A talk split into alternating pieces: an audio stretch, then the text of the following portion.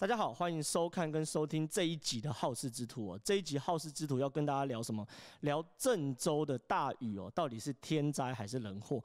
郑州其实在七月二十号的时候下了一个非常非常惊天的大雨哦，这个雨量确实非常非常多。我们看到这张图，在七月二十号的那一天，郑州的下雨量是六百二十七点四毫米哦，六百二十七点四毫米一天是什么概念？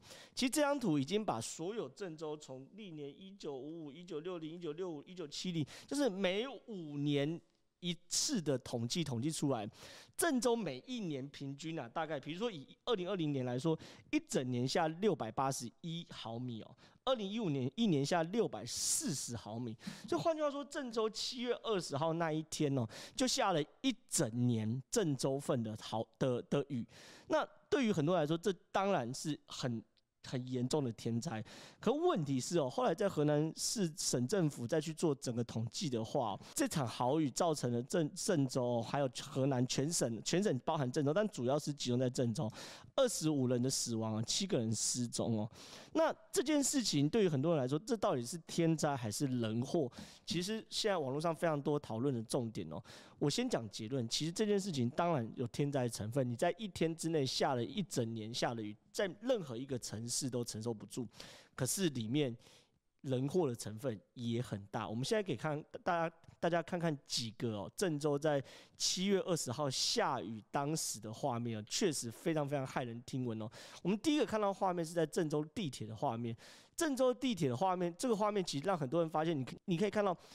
坐地铁坐到一半哦，这个水是淹到你的脖子甚至是胸部以上哦。那你其实在这个画面当中可以看到很多人，其实他是甚至是站在椅子上，站在椅子上的时候还可以看到这个水哈，不断的往上升，往上升。这方面非常非常骇人听闻啊，因为你面临到这个状况，你只有几种状况嘛。你第一个你要么就是淹死，第二个。要么就是缺氧而死。有人说缺氧而死跟淹死有什么不一样？很简单，淹死说水超过鼻子头以上，那你被淹死；缺氧而死就是说你整个隧道都灌满了水，那整个有空气的地方，假设水淹到这边，就走这这么多地方有空气。那当大家开始呼救啊、讲话，或者就算不呼救不讲话，人也得呼吸。那慢慢的，整个空间的空气。就会消失掉。那消失掉之后，你就算没有淹死，你也会缺氧而死。第三种可能性是，你会发生什么事情？你可能会被电死。所以说，我们来看下一个画面啊。这个画面其实非常非常血腥哦。我们会在呃荧幕上面上满马赛克。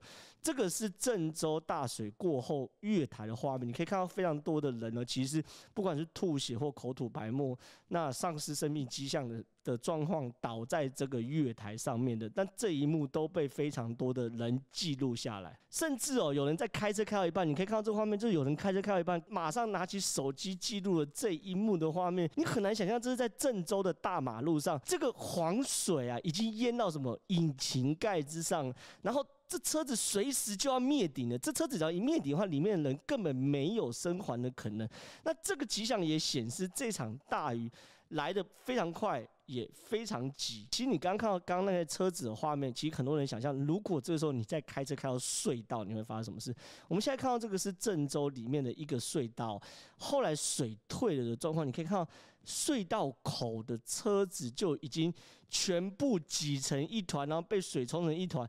那你如果是在这个时候开车开到隧道内，请问你还有任何生还的可能吗？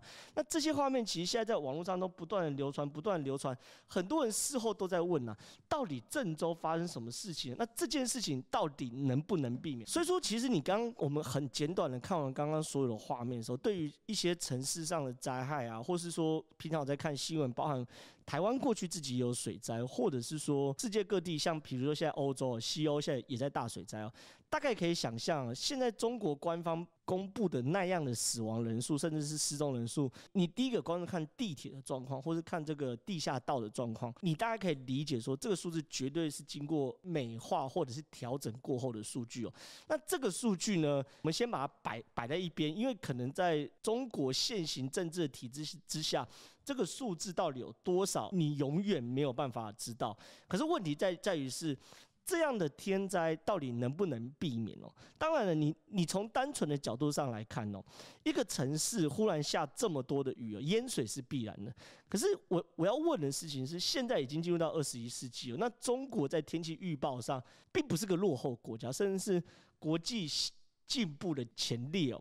那难道在中国的气象预报之下，它没有办法预测这样的水灾吗？事实上，中国其实能能能够预测。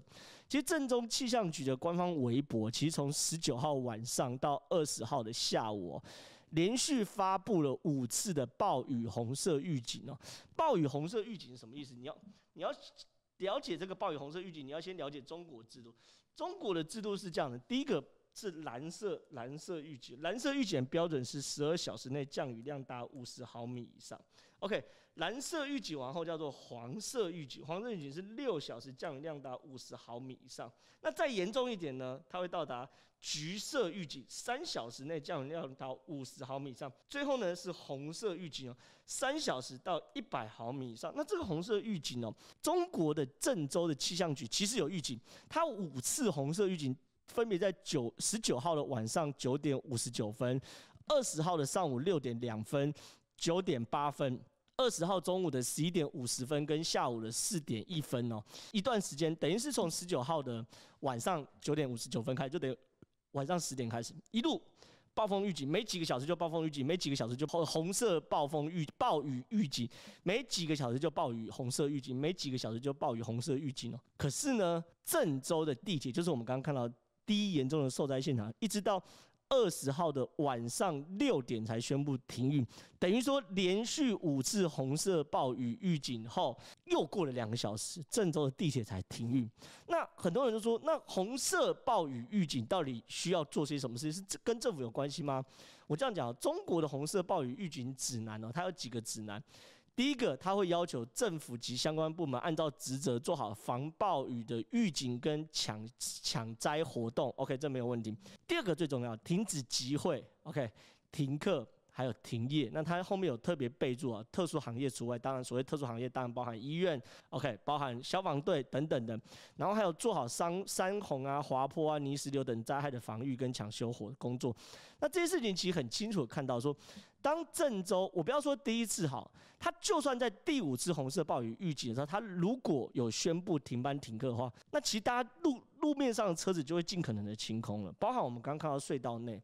包含地铁内的人就可能会尽尽可能的清空了，那地铁也会停驶。那这些事情其实对于很多人来说，这很清楚，就是如果当时的郑州市政府有第一时间前一晚预警的时候，十九号开始做预警，然后甚至是当天二十号清晨也开始做暴雨红色预警的时候，就宣布二十号停班停课的话，这个状况。一定会少非常非常多，至少我们刚看到那个高铁上、呃地铁上，还有在隧道上，那满满的车、满满的人，这状况不会发生。这是第一个人祸的部分。第二个人祸部分是水库偷偷的泄洪哦。郑州的长庄水库是这样子，先给大家看地理位置。郑州的郑州旁边的长庄水库非常非常近哦。你看，这是我特别从 Google 找到找到的图，这个就是郑州的长庄水库。那这边就是郑州市，那这边是郑州的西环。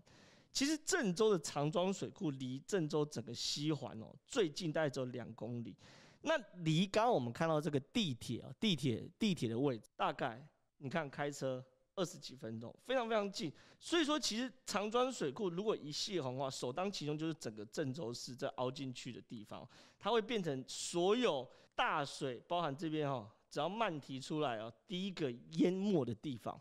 所以，其实刚从刚刚那个地地形图，大家都可以发现哦，郑州的长庄水库其实是离市区非常非常近的。它其实泄洪的状况之下，很有可能你看哦，如果以这个长庄水库来说，它泄洪的话，包含这些水域的水啊，有没有看到这一路的水域的水都会一起上升，一起上升的话，那都会蔓延出来。所以。郑州的长庄水库什么时候泄洪？这个时间点就非常非常重要。七月二十号的上午十点三十分就泄洪。因为你看，我们包含这个郑州发布，就是郑州市政府的官方的微博，他自自己就写七月二十号上午十点三十分开始，好，长庄水库开始向下游泄洪。然后呢，这个呢，包含是郑州长庄水库内部的文件也特别写到说什么东西。七月二十号，长庄水库开始做所谓紧急泄洪的动作。所以说，其实长庄水库在七月二十号上午十点三十分开始向下游泄洪哦。可问题是，第一个哦，当地的市政体系并没有联动。什么叫当地的市政体系并没有联动？第一个，当水库开始泄洪的时候，而且你要注意，这个水库泄洪并不是预警性的泄洪。什么叫预警性的泄洪？比如说。你会发现啊，台湾台湾为例哦，我们今天录影的时间是七月二十三号，刚好台风要来哈。但是从昨天，观众朋友可以去看一下昨天的新闻。昨天跟前天开始，台湾的一些水库就已经开始预警性的泄洪，因为我们气象预报发现说，确实台风要来了。那当台风要来的话，呃，可以预估水位一定会上涨，所以说在这个时候先把水库的水泄出去，那分次分流，慢慢慢慢慢慢把它泄出去之后呢，空出水库的大量的水位，当雨来的时候呢，就可以透过水库来把水来去做截流来承载，这样子的话就可以尽可能的保障这个我们低洼地区的安全哦。所以说。我们刚看所有气象警报，就是说七月十九号晚上十点的时候，郑州开始哦红色暴雨预警。正常来说，你如果有气象预报的话，你在最慢十九号的白天就要开始逐步开始放水出去，甚至是十八号就要开始慢慢慢慢放水出去。那这样子呢，当十九号开始下大雨的时候呢，诶，这个水库诶被盖满了，那这样子的话就不用在下大雨的时候还要泄洪。可是，郑州的长江水库它发生什么事？七月二十号的上午十点三十分开始向下游泄洪。七月二十号上午十点二十分三十分是是什么状况？那个时候郑州正在发布第二次或者是第三次的红色暴雨警戒。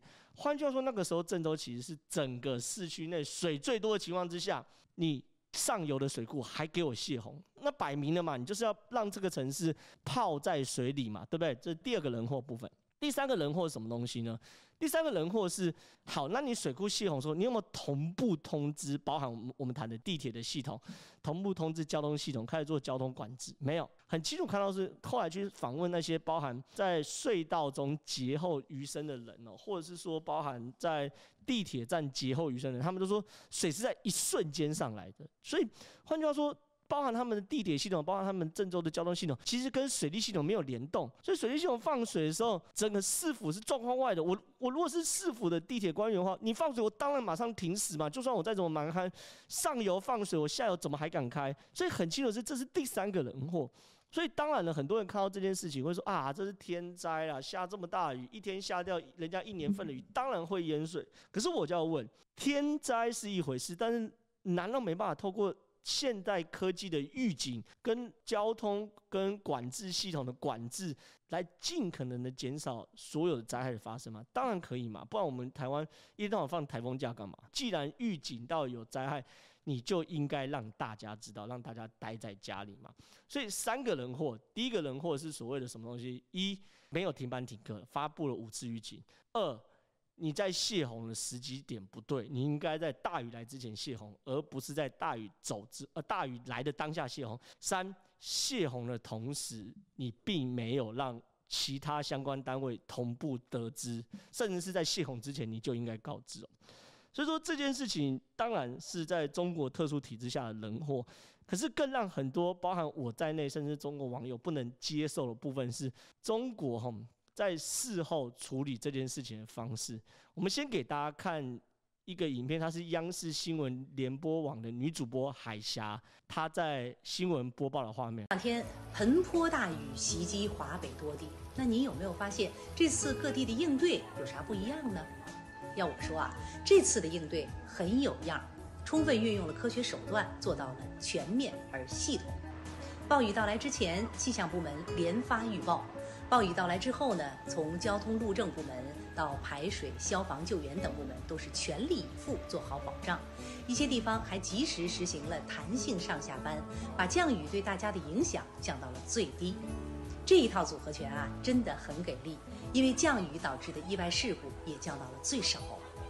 这套打法为应对极端天气打了个样，这才是应对灾害天气该有的样子。我们刚刚看到画面哦，是中国央视的新闻联播的官方抖音账号哈，在七月十二号发布的一段影片哦，是在看起来很清楚嘛，他的 大力的称赞，就是中国华北地区面对暴雨暴雨的作为啊，说非常给力，有一套组合拳，事先的预警，事后的怎样怎样，事中的怎样，然后事后怎样怎样。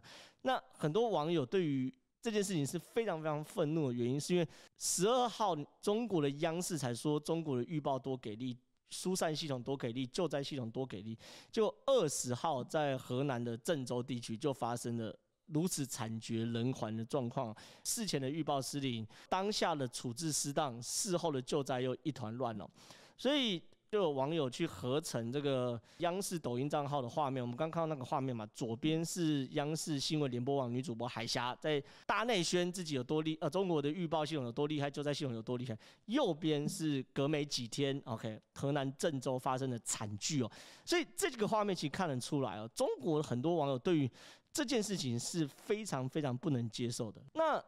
当然了，还是会有人说，可是问题是这个这个海峡说的是这个十二号的状况，又不是说二十号的状况，没有错。可是刚刚那影片其实反映的是中国内部，尤其是郑州当地哦网友的愤怒哦，这是第一件事情。第二件事情哦，甚至是在当天哦，整个央视的处置方对于很多人来说也也也不能接受。这是央视新闻，你看，这是央视新闻七月二十号的的的的的微博。它内容说什么？七月二十号，武警河南总队郑州支援出动一百五十名官兵哦，携带皮艇、皮皮划艇哦，救援装备五千八百余件哦，紧急赴郑州抢修任务。这让很多人觉得说非常非常荒唐。是第一件事情哦，这么大的灾难，你出动 一百五十名武警哦，对于很多人来说。会不会太离谱了一点，太少了一点？就是对于中国来说，你的解放军系统、你的武警系统，其实在第一时间你是没有没有出动的，你是没有理解到这场灾害有多严重，否则你不会只出动一百五十个。我讲句难听的，一百五十名武警哦，连维持郑州当地的交通可能都来不及，你就是去做交通指挥都来不及，都做不来，更遑论是救灾。第二件事情啊，网友讥笑的点是什么东西呢？你一百五十名官兵说带搜救装备五千八百件，有可能吗？有可能吗？一个人身上装的嘛四十件左右，是不是？四十件左右的装备，你是连内裤都算装备吗？你内裤算上去，一个人也带不了四十个装备嘛？所以这简直就是，这对很多人来说就是胡说八道嘛。然后呢，当一早的时候。整个郑州开始出现大灾难的时候，整个中国媒体的态度是干嘛？掩饰太平。他们网友说叫做央视哦，不报郑州报欧洲。你看这一样，这是七月二十号早上九点二十一的状况。你那个时候郑州已经两次红色预警哦，结果呢还在报欧洲洪灾，很多人就讥笑说，你不报郑州报欧洲，欧洲淹水的时候你们就说欧洲怎样怎样怎样，可自己淹水状况，你又发生什么事情呢？然后你看这个呢？是啊，我们的老朋友《环球时报》，这也是七月二十号的《环球时报》大标题，也是这个欧洲环球、欧洲洪灾等等的。那当然了，这些东西你只是显示说，这官媒啊，尤其是中国官媒，在面对到这样灾难的时候，其实一预警不足，二其实在很多媒体上也希望可以粉饰太平哦。可是再怎么样，也没有比下面郑州气象局的离谱。我们这个画面给大家看。郑州市气象局对出现的特大暴雨做了一个数据上的梳理和统计。我们通过这张图呢，可以看到郑州市二十日十六时到十七时一小时的降雨量是二百零一点九毫米，十九日二十时到二十日二十时的单日降雨量达到了五百五十二点五毫米。那这张图呢，就可以看出十七日的二十时到二十日的二十时这三天的过程降雨量达到了六百一十七点一毫米。小时降水和单日降水均已突破郑州1951年自建站以来的历史记录。郑州常年平均全年的降雨量呢，也就是640.8毫米，也就相当于这三天几乎下了以往一年的雨量。那我们再从气候的角度来看呢，小时降水、日降水的概率这个重现期啊，通过分布曲线拟合来看，也是超千年一遇。看到刚刚的画面，会不会觉得很扯？叫做超千年一遇的大水。那超千年一遇的大水，其实还还不算离谱哦。后来呢，河南的新闻广播他怎么定调？他说这场大雨叫做超五千年一遇的大水。整个中国有气象记录是在一九五零年后才开始有做气象记录。那人类的气象发展也大概就是这一百多年来的状况。你怎么样确定这场水？我知道水很大。可是你怎么去谈一千年一遇，或者说五千年一遇这些事情？连中国的中央气象台都说，在有严谨记录的气象记录时间是在一九五零年之后。所谓的千年一遇，目前没有得到可靠、长时效、有效的降雨记录之前，很难去谈这个问题。换句话说，这这这说法连中国的中央气象台都打脸哦。那为什么要谈千年一遇或五千年一遇？很简单嘛。一千年遇一次，那这就不是我的错啦，这是老天的错嘛。所以很多人都说甩锅甩到老天爷身上。那你五千年一遇，那五千年前是什么东西啊？是亚当夏娃还是诺亚方舟的洪水？所以很多人就把这个骂爆了嘛。就是你既然郑州气象台跟河南气象台既然可以大大，一开始说百年一遇，那接下来说千年一遇，然后后来说五千年一一遇，那对于小老百姓来看到这东西意思什么？就是说，哎，这五千年才遇一次，你就不要怪我了嘛。那做不好刚好而已，被淹死刚好而已嘛。因为你五千年遇一次，放心啦，今年淹过，明年不会再淹了。可问题是在极端气候，现在哪有什么千年一遇、百年一遇？你本来遇到任何状况，你就是要及时反应嘛，对不对？所以这件事情也被网友骂爆。更遑论我我们刚刚不断的讲，就是三个人祸的部分，包含停班停课。甚至是放呃水库泄洪前提前告知、提前预警，或是等等的，其实就是告诉你，就算遇到极端气候，以人类现在面临到气象预警的状况，也不至于完全没有反应的能力嘛。所以整件事情荒唐就荒唐在这边哦。所以今天把整个郑州的事情，我再借由这个好事之徒来做一次完整的记录哦，也希望借由这一次哦，保存一个对于。套句他们的话，千年一遇洪水当中，郑州市政府以及中国整个内外宣体系的荒唐反应的记录保存下来，让大家知道我们活在台湾真的很幸运。谢谢大家。